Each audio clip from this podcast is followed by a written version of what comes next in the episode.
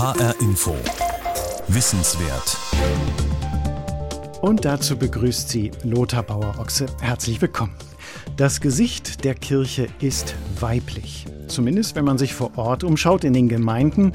Frauen stützen den Gemeindegottesdienst, sie übernehmen Verwaltungsaufgaben, sie sind entscheidend in der Weitergabe des Glaubens an Kinder und Jugendliche und engagiert in der Seelsorge. Aber wenn sie mehr wollen, dann stoßen Frauen in der katholischen Kirche an massive Mauern. Leitungsverantwortung, Machtposition und die geistlichen Ämter, das Priesteramt und das Diakonenamt, werden Frauen hartnäckig verweigert. Von der Aussicht auf Bischöfinnen im Amt brauchen wir vermutlich gar nicht erst zu reden. Aber halt, viele katholische Frauen geben sich genau damit nicht mehr zufrieden, dass man über all diese Fragen eigentlich nicht mehr zu reden brauche. Im Gegenteil, sie werden laut und streiten für volle Gleichberechtigung von Frauen in der katholischen Kirche. Und sie finden Gehör, inzwischen auch bei einer wachsenden Zahl von Bischöfen. Die Frauenfrage sei die wichtigste Zukunftsfrage der Kirche, sagt etwa der Limburger Bischof Georg Betzing, zugleich Vorsitzender der Katholischen Deutschen Bischofskonferenz. Und deshalb reden wir heute in dieser Sendung über die Rolle von Frauen in der Kirche und die Perspektiven für das Frauenpriestertum. Denn immer mehr Menschen in und außerhalb der Kirche sind überzeugt, die Männerkirche hat ausgedient.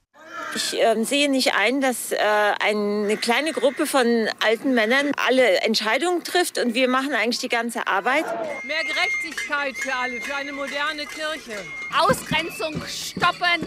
Wir wollen keinen Machtmissbrauch, Abbau der klerikalen Strukturen und wir setzen uns auch dafür ein, Zugang zu allen Ämtern in der katholischen Kirche. Wir möchten die Kirche gemeinsam mit den Männern gestalten, auf Augenhöhe und partnerschaftlich. Wir können alle Aufgaben, alle Aufgaben in der Kirche so wahrnehmen, wie die Männer eben auch bisher. Die katholische Kirche liegt mir einfach am Herzen und ich frage mich aber immer wieder, ob ich der katholischen Kirche auch am Herzen liege. Deshalb ruft die Initiative Maria 2.0 zum Handeln auf. Streitbar und nachdrücklich. So hört sich das an, wenn die Frauen von Maria 2.0 auf die Straße gehen für ein neues, ein weiblicheres Gesicht der Kirche. Monika Humpert ist Rechtsanwältin in Frankfurt und in der Frankfurter Gruppe von Maria 2.0, die Sprecherin jetzt bei mir im Studio. Frau Humpert, Kirchenstreik. Das war ja das Stichwort, mit dem Maria 2.0 bekannt geworden ist, ausgehend von einer zunächst kleinen Initiative in Münster, dann sehr schnell bundesweit und eben auch in Hessen und in Frankfurt.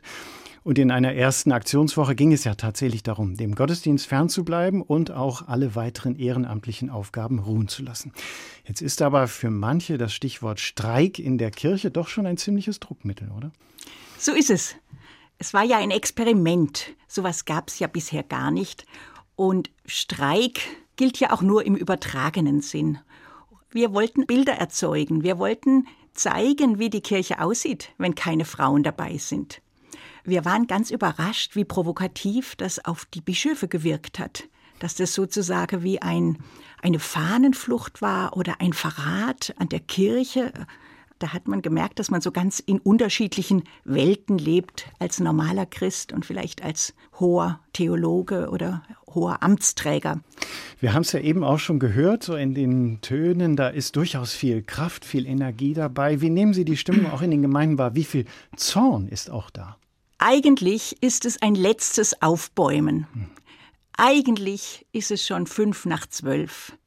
Dieses, was heute jetzt nochmal ein Aufschrei ist, ist jetzt 50 Jahre alt. Und der Auslöser für mich war zum Beispiel, dass ich die Resignation bei vielen nicht ertragen kann. Die besten Leute sind schon lange weg. Die besten Christen haben viele Möglichkeiten, sich zu engagieren. Aber sie sagen, diese Kirche, diese Monarchie, diese Macho-Kirche, die wollen wir nicht und die können wir gar nicht mittragen. Das ist mit unserem Gewissen nicht vereinbar. Jedenfalls, das war für mich einfach unerträglich, dass Kirche ein Ort der Resignation ist bei ganz tollen, engagierten Leuten. Das war für mich der Auslöser. Ich wollte gerade fragen, was bedeutet das für Sie? Haben Sie eine Vision, ein Bild von einer Kirche, die Sie dann am Ende gerne hätten? Ja, natürlich. Hm. Wir hätten gerne eine Kirche für die Menschen. Und zwar nicht für die Menschen vor 2000 Jahren und auch nicht für die Menschen, ich weiß es nicht, nur im Vatikan, sondern die Kirche soll ja für eine, ich sage jetzt mal, für einen Geist stehen. Und den halte ich und wir alle halten diesen Geist auch unglaublich wichtig als so ein Grund, eine Grundsubstanz in unserer Gesellschaft. Europa ist von diesem Geist seit ähm, fast 2000 Jahren geprägt. Äh, was der Verlust bedeutet, ähm, das können wir noch gar nicht ahnen. Wir können es vielleicht ein bisschen schon im Osten ahnen, wo eben ein großes Vakuum entstanden ist, wenn, wenn diese Grundmelodie und diese Bilder, die, die bis zu meiner Generation noch jeder kannte, wenn die einfach völlig abhanden kommen.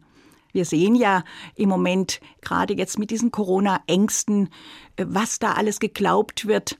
Da glaube ich, dass unsere gute alte christliche Tradition eigentlich ein ganz gutes Fundament, ein Ausgleich für eine gute, positive Gesellschaft darstellen könnte. Deswegen ärgere ich mich so, dass unsere Verantwortlichen das gar nicht als gesellschaftliche Verantwortung wahrnehmen, sondern sie sind Rom verantwortlich. Hm. Und das ist irgendwie, es läuft alles rückwärts. Es müsste genau andersrum laufen. Und wie es laufen kann, welchen Weg Sie mit den Frauen von Maria 2.0 gehen wollen, darüber sprechen wir in dieser Sendung.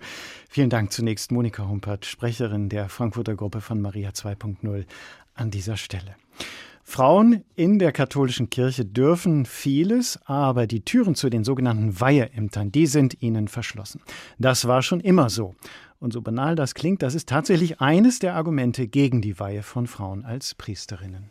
Warum kann eine Frau in der katholischen Kirche eigentlich nicht am Altar stehen und die Eucharistie feiern? Weil der Priester Jesus repräsentieren soll. Deswegen soll er Jesus ähneln, und zwar darin, dass er das gleiche Geschlecht hat wie Jesus, also ein Mann ist. Diese Begründung gibt es schon seit Jahrhunderten. Aber sie ist in der letzten Zeit aufgewertet worden, besonders 1976 durch eine Erklärung der Glaubenskongregation im Vatikan. Christiane Florin, Journalistin, engagierte Katholikin und Autorin des Buches Weiberaufstand, ist nicht überzeugt. Das ist eines der Hauptargumente und auch eines, das immer wichtiger geworden ist, wie ja überhaupt dieser Ausschluss der Frauen vom Priesteramt immer wichtiger geworden ist. Das scheint ja ein Identitätsthema zu sein. Und ist das wirklich die zentrale Glaubensfrage, dass Frauen nicht in alle Ämter kommen können? Die Diskussion um die Frauenweihe ebbte jedenfalls nicht ab. 1994 versuchte Papst Johannes Paul II., sie mit einem Machtwort zu beenden. Die Kirche habe keinerlei Vollmacht, Frauen zu weihen. Die Frage bleibt, warum muss das Geschlecht so sehr im Vordergrund stehen? Die Amtsbeschreibung als solche, ja, das, was ein Priester können soll, was er ausstrahlen soll, Sakramente spenden, da fragt man sich ja schon, warum sollen Frauen das nicht können? Bin ja nun vielen Frauen begegnet, die auch von sich sagen, ich fühle mich zum Priesteramt berufen. Die Journalistin und Theologin Jacqueline Straub ist eine solche Frau. Schon im Alter von 15 Jahren spürte sie in sich die Berufung, katholische Priesterin zu werden. Aber auch heute, mit 30, darf sie das nicht. Ich möchte Priesterin werden, ich möchte predigen können, ich möchte das Evangelium verkünden können und vor allem, ich möchte für die Menschen da sein und, und eben die Sakramente spenden, die auch mir unglaublich viel Kraft geben. Der Vatikan sagt, es hat nie Priesterinnen in der katholischen Kirche gegeben. Das ist das andere wichtige Argument in der Diskussion, die Tradition. Jetzt die Frauenweihe einzuführen, das sei ein Zugeständnis an den Zeitgeist und daher falsch. Straub hält dagegen. Die Kirche selbst habe sich schließlich immer schon verändert. Dass Frauen heute überhaupt diskriminiert werden in der katholischen Kirche, da hat sich die Kirche im dritten, vierten Jahrhundert an den Zeitgeist des römischen Reichs angepasst. Weil bei den ersten Christen wurde die Gleichheit unter Mann und Frau gepflegt. Männer und Frauen durften die gleichen Ämter und auch die gleichen Aufgaben ausführen. Und dann kam so eine Anpassung an die Gesellschaft. Und in der römischen Gesellschaft wurde die Frau eben als Mensch zweiter Klasse angesehen. Auch Papst Franziskus hat bisher keinen Zweifel daran gelassen. Die Frauenweihe wird nicht kommen. Dann wird natürlich der Druck steigen. Die Leute werden rebellieren, die Leute werden das nicht mehr einfach so hinnehmen.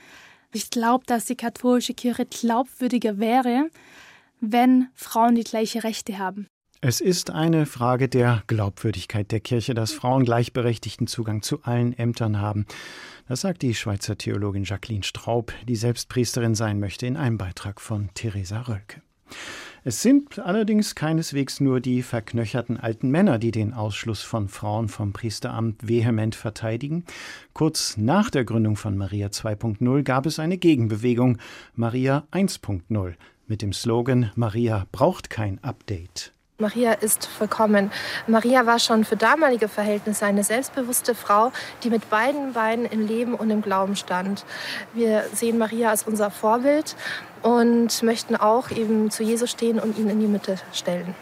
Die Frauen sind es, die einen so wertvollen Beitrag in der Gesellschaft und der Kirche leisten können. Und auch der Johannes Paul hat das schon gesagt. Ohne die Frau würde das Weibliche in der Kirche fehlen. Dass 70 Prozent der Frauen äh, unbezahlten Dienst in der Kirche tun, zeigt doch gerade, wie viel Herz die Frau hat, wie viel sie macht aus, aus einer inneren Freude und aus einer Liebe. Das kann nur jemand, der wirklich etwas Positives in diese Welt tragen möchte. Der schaut nicht aufs Geld, der schaut aufs Herz. Und was aus dem Herzen kommt, ist gut meistens, wenn das aus Liebe passiert.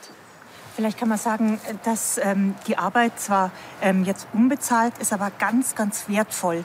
Und nicht alles kann man eins zu eins in Geld umrechnen. Also Liebe ist was, was kostenlos ist, aber ganz, ganz wertvoll. Die Forderungen von Maria 2.0 wirken schon fast verzweifelt. Es ist sicher eine große Not da die Art und Weise, wie sie die Forderungen ähm, durch Proteste einfordern wollen, halte ich für schwierig.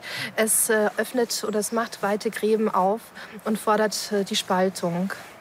Maria, die stille Dienerin aus Liebe. Die Frauen der Bewegung Maria 1.0 wollen, dass in der katholischen Kirche alles so bleibt, wie es ist. Sie sind gegen die Frauenweihe.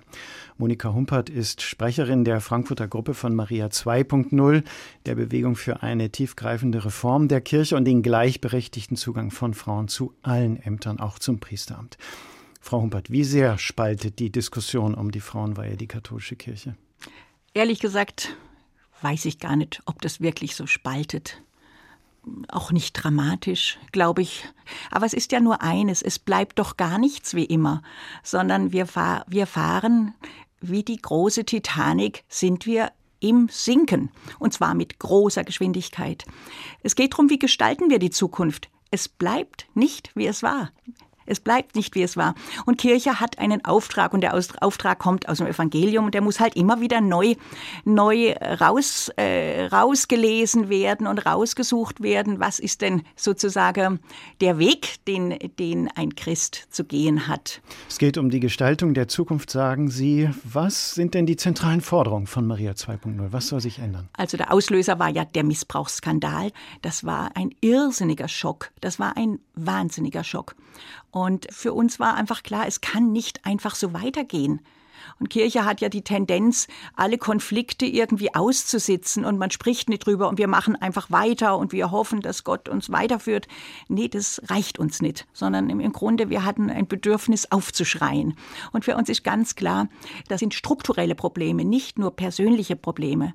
Und deswegen müssen die Strukturen geändert werden. Was würde sich ändern an diesen Strukturen, wenn Frauen mehr Einfluss, mehr Macht haben, bis hin in, die, in das Amt der Priesterin? Wir wissen mittlerweile ja leider, dass wir auch nicht besser sind als die Männer. Die Illusion wurde uns schon geraubt. Aber wir glauben einfach, es ist normaler und wir denken einfach, es ist gesünder. Wir wollen auch gar nicht einen Grund brauchen und ich muss auch gar nicht vor 2000 Jahren nachgucken, warum ich gleichberechtigt mit einem Mann sein darf. Das will ich nicht und das mache ich nicht. Aber ich glaube, bestimmte Männer werden dann weniger angezogen, wenn wir alle gemeinsam sozusagen wachsam sind und auf Missbrauchsgeschichten achten, so wie wir jetzt ja bereits angefangen haben. Es ist ein besseres Milieu, ein besseres Klima. Und manches kann man besser mit unter Frauen besprechen, manches können Menschen besser mit Frauen besprechen, das wissen wir von Psychologinnen, von Rechtsanwältinnen und manches besser mit Männern. Also das Zusammenspiel gibt überall und immer die besten Ergebnisse. Eine lebendigere, eine lebensnähere Kirche. Dafür streiten Sie. Monika Humpert, Sprecherin der Bewegung Maria 2.0 in Frankfurt. Wir werden das Gespräch noch fortsetzen. HR Info. Wissenswert.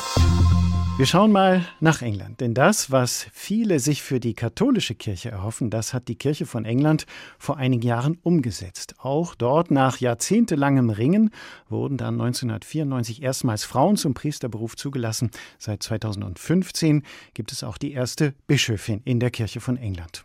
Vor mittlerweile 26 Jahren sind die ersten Frauen zu Priesterinnen geweiht worden. Damals bildeten sich Schlangen vor der Kathedrale von Bristol. Die Gemeinde wollte dabei sein, als hier Geschichte geschrieben wurde. Für die einen der Weltuntergang, für die anderen ein Zeichen für Fortschritt. It is a fundamental issue. Um, we are Es geht hier um eine grundlegende Frage, so der ehemalige Bischof von Canterbury, George Curray. Die Kirche werde durch die Entscheidung nicht untergehen, sondern neue Leidenschaft entwickeln, so Curray weiter. Die Ablehnung gegenüber Frauen in der anglikanischen Kirche nimmt spürbar ab. Als 1992 über die Zulassung von Frauen zum Priesteramt abgestimmt wurde, war das noch anders. Damals stimmte nur eine knappe Mehrheit dafür, tiefe Gräben sind entstanden. Für viele Traditionalisten, darunter auch Frauen, war die Vorstellung von Priesterinnen undenkbar. Rund 20 Jahre später wiederholte sich die Debatte, als die erste Frau in Großbritannien zur Bischöfin innerhalb der Church of England geweiht wurde. Traditionell wird die Gemeinde befragt, ob sie der Weihe zustimmt, so auch hier. Was folgte, war breite Zustimmung und auch ein wenig Widerstand. Is it now your will that she should be ordained?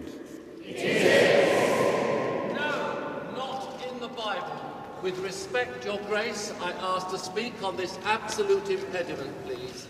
Die ranghöchste Frau in der anglikanischen Kirche ist Sarah Mullally. Die Seiteneinsteigerin ist 2017 zur Bischöfin von London geweiht worden und damit die Nummer drei in der Kirchenhierarchie. Selbstbewusst erklärte sie damals, warum sie Bischöfin geworden ist. I am the bishop I am because I'm both a nurse, I was the government's chief nursing officer and a parish priest and there is a sense in which Ich habe erst Karriere als Krankenschwester und dann als Gemeindepriesterin gemacht. All das bringe ich in meine neue Rolle mit ein. Frauen als Priesterin. In der Kirche von England gibt es sie erst seit den 90er Jahren, aber inzwischen prägen sie auch als Bischöfin ganz selbstverständlich das Gesicht der Kirche, wie uns Torben Ostermann berichtete. In der katholischen Kirche scheint das allerdings noch ein weiter steiniger Weg zu sein bis dahin. Papst Johannes Paul II. erklärte schon im Mai 1994 Kraft seines Amtes, die Kirche habe keinerlei Vollmacht, Frauen die Priesterweihe zu spenden und alle Gläubigen hätten sich endgültig an diese Entscheidung zu halten.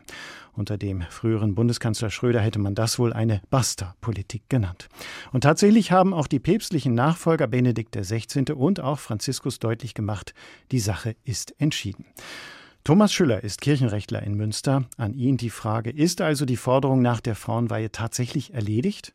Faktisch ist sie nicht erledigt, weil sie erhoben wird. Rechtlich ist sie erledigt, weil die Entscheidung aus dem Jahre 94 und es kam dann ein Jahr später noch eine Erklärung der Glaubenskongregation durch den damaligen Präfekten Kardinal Ratzinger hinzu, dass deutlich gemacht wurde, der Inhalt der Entscheidung ist so bedeutend, dass sie direkt mit dem Glaubensgut mittelbar verbunden ist, dass das also mit der Offenbarung zusammenhängt und zu glauben ist. Und was zu glauben ist, ist zu glauben und da ist dann nicht mehr zu diskutieren. Aber Sie haben es gesagt, Herr Schüller, faktisch ist die Frage, wird sie weiter diskutiert?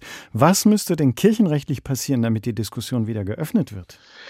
Ja, zunächst gar nicht mal so auf der inhaltlichen Ebene, weil ja in der Entscheidung von 94 gar nicht tolle theologische Argumente gekommen sind, sondern einfach nur apodiktisch behauptet wurde, wir haben nicht die Vollmacht aus. Was geschehen müsste, und das ist leider 94 nicht geschehen, geschieht aber jetzt vereinzelt, äh, dass der Konsens im Bischofskollegium aufgebrochen wird. Und ich sehe einzelne deutsche Bischöfe, aber auch andere Bischöfe der Weltkirche, die sagen, nee, das überzeugt mich nicht, was 94 entschieden wurde. Die Argumente müssen neu auf den Tisch, wir müssen diese Entscheidung neu bedenken und öffnen. Wir müssen die Diskussion wieder öffnen. Und äh, da ja alle Bischöfe zusammen mit dem Papst eben auch Lehrautorität haben, wäre es also jetzt ganz wichtig, dass einerseits das Volk Gottes aufsteht und sagt, das können wir nicht gut halten, gleiche Rechte für Frauen, aber eben auch, dass äh, möglichst in vielen Kontinenten, an vielen Orten Einzelbischöfe sagen, wir wollen das neu diskutieren, wir wollen die, das Fass nochmal neu aufmachen, uns neu positionieren. Das wäre wichtig. Frauenweihe ist ja das große Ziel, aber eben mit großen Hürden bzw. verschlossenen Türen im Moment. Wäre es nicht kirchenrechtlich sinnvoller, sich einfach auch mit kleineren Schritten zu begnügen? Also mehr Frauen einfach in Leitungsämter in der Verwaltung, mehr pastorale Mitarbeiterinnen. und vielleicht begnügt man sich erstmal mit der Weihe von Diakoninnen? Das sind zwei Fragen. Auf die erste ganz klar ja, das geschieht ja auch. Schauen Sie nach München-Freising, da war ich gutachterlich auch tätig, hat der Kardinal, Erzbischof von München-Freising, Kardinal Marx, jetzt eine Verwaltungsleiterin eingesetzt und die jetzt die Kurie leitet, die bischöfliche Behörde, zwar zusammen mit einem Generalvikar, aber er hat ja umfassend mit dem Amt Jurisdiktionsgewalt übertragen und da kommt etwas aus der kirchlichen Rechtsgeschichte deutlich hervor, dass es immer schon über Jahrhunderte so war, dass Frauen, denken Sie an die berühmten Äbtissinnen, die wie Bischöfinnen auch von der äußeren Struktur her ihren Sprengel leiteten, Pfarrer einsetzen, Beichtvollmachten erteilten. Also das ist der eine Weg, dass ich sage, Leitungsvollmacht in der Kirche ist nicht an die Weihe gebunden, also können Frauen auch Leitungsvollmacht mit dem Amt übertragen bekommen. Darum fordere ich auch Kardinälien, ist ja kein Weiheamt. Und die andere Frage mit den Diakonien, das ist schwieriger, weil der Ordo gehört zusammen. Bischofsweihe, Priesterweihe, Diakonienweihe. Das hat man bei den Anglikanern ja auch gesehen. Wenn ich die Diakonienweihe ermögliche, dafür gibt es wenige historische Belege, aber sie gibt es, dann muss ich eigentlich konsequenterweise sagen, dann auch Priesterinweihe und äh, Bischofsweihe, weil alle drei Weihestufen zusammengehören. Und das erklärt die große Zurückhaltung auch bei Franziskus, obwohl er jetzt die dritte Kommission eingesetzt hat. Wie kommt die katholische Kirche aus der Weiheverbotsfalle heraus? Das waren Fragen an den Münsteraner Kirchenrechtler Thomas Schüller. Priesterinnen dürfen Frauen in der katholischen Kirche nicht sein, aber schon jetzt können sie auch verantwortungsvolle Ämter übernehmen und es gibt viele, die sagen, wir sollten die Möglichkeiten, die es gibt, noch viel stärker ausnutzen. Frauen können auch pastorale Aufgaben in den Gemeinden übernehmen, zum Beispiel als Pastoralreferentin. Eine katholische Beerdigung in der Trauerhalle des alten Friedhofs in Oberursel-Bommersheim. Durch den Mittelgang zieht Katrin Gallegos Sanchez ein. Sie trägt einen Talar und Rochette, ein silbernes Kreuz um den Hals und eine schwarze Gesichtsmaske. An den Angehörigen vorbei geht sie nach vorne zum Sarg, besprengt ihn mit Weihwasser. Dann tritt sie ans Redepult und beginnt die Trauerfeier für ein 92-jähriges Gemeindemitglied. Der vergangene Samstag zu Hause Katrin Gallegos Sanchez ist Pastoralreferentin. Sie ist Seelsorgerin, predigt in Wort Gottes feiern und beerdigt. Für manche ist es dann noch nicht so gängig, dass eine Frau eben die Trauerfeier machen kann, weil sie eben denken, die Frau kann ja kein Priester werden. So. Was Gallegos Sanchez trotzdem kann, Ansprechpartnerin für die Teilgemeinde St. Aureus und Justina sein. Was Gallego Sanchez allerdings nicht kann, das Weihwasserwein, mit dem sie den Sarg des Verstorbenen segnet, im Sonntagsgottesdienst predigen und Sakramente spenden. Manche, ganz wenige Dinge sind nicht möglich. Naja, ich kann keine Eucharistie feiern und ich kann keine Krankensalbung erteilen. Aber ich kenne genügend Kolleginnen und Kollegen, äh, die einfach, weil sie schon lange da in, in, in ihren Orten tätig sind, selbstverständlich auch gerufen werden, wenn jemand stirbt. Für Sterbende und ihre Angehörigen spielt oft weniger die Weihe des Seelsorgers eine Rolle, sondern mehr die Aufmerksamkeit, mit der er oder sie sich um die Sterbenden und nach dem Tod um die Angehörigen kümmert. Die Bestatterin Marion Röhrl arbeitet regelmäßig mit Gallegos Sanchez zusammen und sagt, die Gemeindemitglieder haben Katrin Gallegos Sanchez und auch andere Pastoralreferentinnen zu schätzen gelernt weil die einfach äh, das als angenehm empfinden, dass die sich wirklich viel Zeit nehmen, sich kümmern. Manchmal muss ich schon sagen, ein bisschen mehr als vielleicht sogar ein Pfarrer. Also investiert viel Zeit. Die Pastoralreferentin Katrin Gallegos Sanchez, vorgestellt von Theresa Rölke. Monika Humpert ist Sprecherin der Frankfurter Gruppe von Maria 2.0. Frau Humpert, zumindest in Deutschland bewegt sich ja doch ein bisschen was in der Frauenfrage. Es gibt den sogenannten synodalen Weg als breit angelegten Reformprozess von Bischöfen und Laien. Und da ist die Frauenfrage eines der wichtigsten Themen. Gerade am Freitag ist unter anderem bei einer Konferenz in Frankfurt darüber diskutiert worden. Jetzt hat aber Maria 2.0 gesagt, nein, wir nehmen an dem synodalen Weg nicht teil, aber sie sind sehr präsent bei den Tagungen, sie begleiten mit Demonstrationen und mit Gottesdiensten. Frau Humpert, reicht Ihnen das nicht, was was da im synodalen Weg möglicherweise passiert? Wir freuen uns, dass es diesen synodalen Weg gibt. Wir finden das einen ganz schönen Weg, einen ganz guten Weg. Wir ahnen natürlich, dass wir in Rom auf undurchdringliche Mauern treffen werden. Das ist schwierig. Es ist wirklich schwierig, weil es eigentlich so hoffnungslos auch wiederum ist. Mhm. Und wenn man diese Argumente hört, die kirchenrechtlichen Argumente, dann wird Glauben ad absurdum geführt. Für mich wird Glauben auch zu Aberglauben. Glauben, der politisch verwendet wird. Und so ist das. Und auch das Kirchenrecht wird jetzt als Machtinstrument verwendet. Das geht nicht. Das geht nicht. Sie haben, Frau Humpert, schon zu Beginn von der Resignation äh, gesprochen, die Sie in vielen, bei vielen Menschen in den Gemeinden erleben. Sie haben gerade noch mal von der Hoffnungslosigkeit gesprochen. Was passiert eigentlich, wenn ja der Papst bei seinem Nein bleibt, wenn sich bei nicht einmal der Weihe von Diakonien etwas bewegt? Im Grunde, worum geht es denn? Es geht uns Frauen darum, dass wir durch dieses Kirchenrecht abgewertet werden. als Trägerin unseres Glaubens sind wir abgewertet. Und wir Frauen sind ja eigentlich gute Kommunikatorinnen. Wir können gut sprechen, wir können gut trösten. Wir haben ganz viele gute Eigenschaften, ohne die das Christentum gar nicht geht. Aber wir werden abgewertet. Und vor allem, wir dürfen nicht sprechen. Und das ist wie, wirklich wie ein Maulkorb, den man uns angelegt hat. Wenn die Priester so doll wären, dann wäre es uns ja recht. Uns wäre es ja recht, wenn wir arbeitsteilig wären. Aber wir finden sie oft gar nicht so toll. Wir glauben, wir hätten oft sehr viel mehr zu sagen, weil wir mitten aus dem Leben kommen. Man hört, wie engagiert Sie dabei sind. Was nährt Ihre Hoffnung, dass sich durch das Engagement bei Maria 2.0 doch am Ende noch was bewegt? Och, wer hätten gedacht, dass die Berliner Mauer fällt? Passiert ja immer mal was. Monika Humpert ist Sprecherin der Frankfurter Gruppe von Maria 2.0. Danke, dass Sie heute Zeit für uns hatten. Das war die Sendung über das weibliche Gesicht der Kirche, die Diskussion um das Frauenpriestertum in der katholischen Kirche. Wissenswert in HR Info gibt es auch als Podcast bei hrinforadio.de. Mein Name ist Lothar Bauer-Ochse und ich danke für Ihr Interesse.